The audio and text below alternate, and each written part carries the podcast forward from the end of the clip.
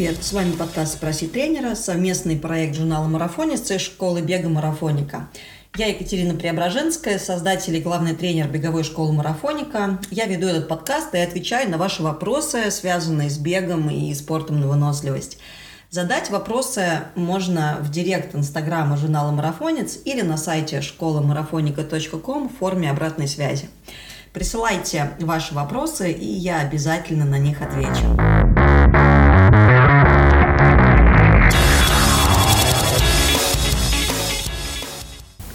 Как пить э, во время бега? Тот вопрос, на который я сегодня а, постараюсь ответить. А, ну, прежде всего, нужно понимать, что вообще э, стратегия э, питья, стратегия гидрации очень важна как в соревнованиях, особенно при беге на длинной дистанции, так и во время тренировок.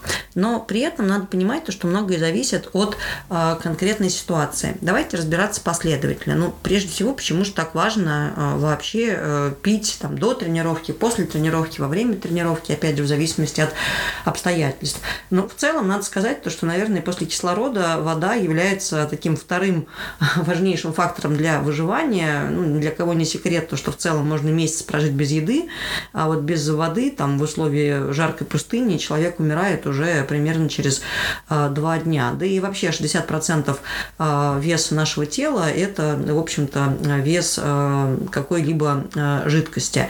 А вода в нашем организме организме используется для э, выполнения массы функций. Э, ну, прежде всего, э, это поддержание объема крови и кровяного давления. Вода используется в выделительной системе, в регуляции температуры. Ну и, в общем-то, вода нужна для того, чтобы доставлять питательные вещества к разным тканям. И также электролиты и э, жидкости задействованы и в э, нейрорегуляции.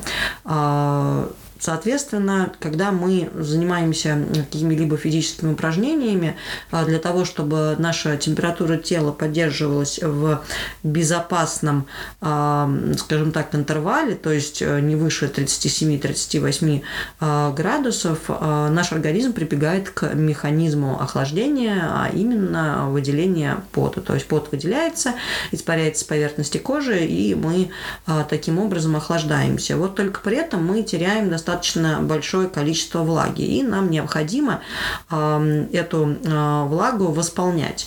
А, давайте разбираться, как пить во время каких тренировок. А, ну, прежде всего, вообще стандартно считается то, что пить во время тренировки необходимо при занятиях, которые длятся более, более часа. Однако стоит отметить то, что если вы выходите на пробежку в каких-то очень жарких условиях и потеря воды будет значительно выше и значительно быстрее, можно взять на собой можно взять с собой э, воду, даже если вы будете бегать э, немногим более чем э, полчаса. А, нужно понимать то, что крайне полезно попить воду перед тренировкой. Причем рекомендуется пить где-то пол-литра воды примерно за 2 часа до тренировки. И можно еще выпивать порядка 150-160 мл воды непосредственно перед тренировкой. А, почему не нужно пить прямо перед тренировкой много?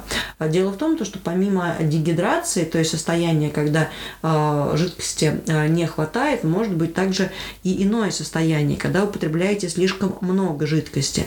Это приводит к тому, то, что вымываются электролиты, это те соли, которые используются у нас в организме для нейрорегуляции. И это состояние, так называемое гипо анатриемия, она, э, это состояние еще более опасно, чем э, непосредственная дегидрация, потому что довести себя до сильной э, дегидрации достаточно сложно, а вот если вам не хватает э, в организме электролитов, то тогда э, здесь симптомы такие, как вздутие живота, ощущение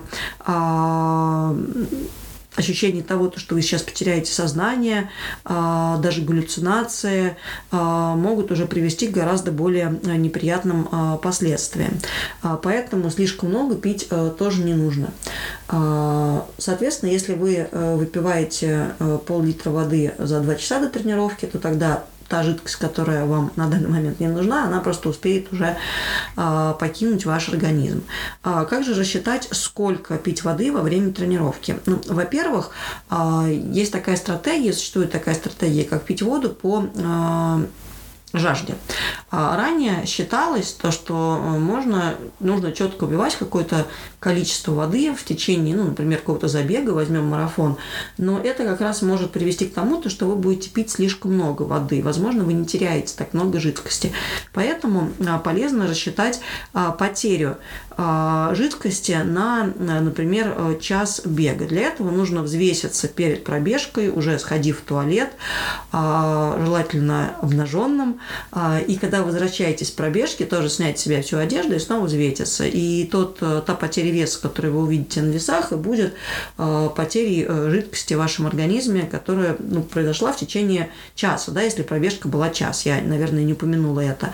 А, для такого теста идеально побегать час. Но здесь нужно понимать то, что все еще зависит от интенсивности и от условий, в которых будет проходить забег. Если мы сейчас говорим о стратегия а, питья во время забега, ну и также во время тренировки. По большому счету это аналогичные ситуации с разницей в том, что во время забега, вероятнее, вы будете бежать быстрее, и расход а, жидкости также будет больше. А, нужно начинать пить примерно через час после того, как вы начали бежать. И дальше я рекомендую пить примерно по несколько глотков, по 2-3 глотка каждые 2 километра. То есть каждые 10 минут вы можете делать, например, по одному глотку или же каждые полчаса, то есть вот э, в ситуации, когда э, вы бежите длительный забег, у вас будут водные станции на пути, э, примерно они расположены раз в 5 километров, ну, то есть в среднем это будет там 25-30 минут между ними. Вы можете брать на них воду, упивать несколько глотков. Я стараюсь обычно нести бутылку эту в руке еще несколько километров и делать еще пару глотков на, ну, через, скажем, еще 2 километра. Но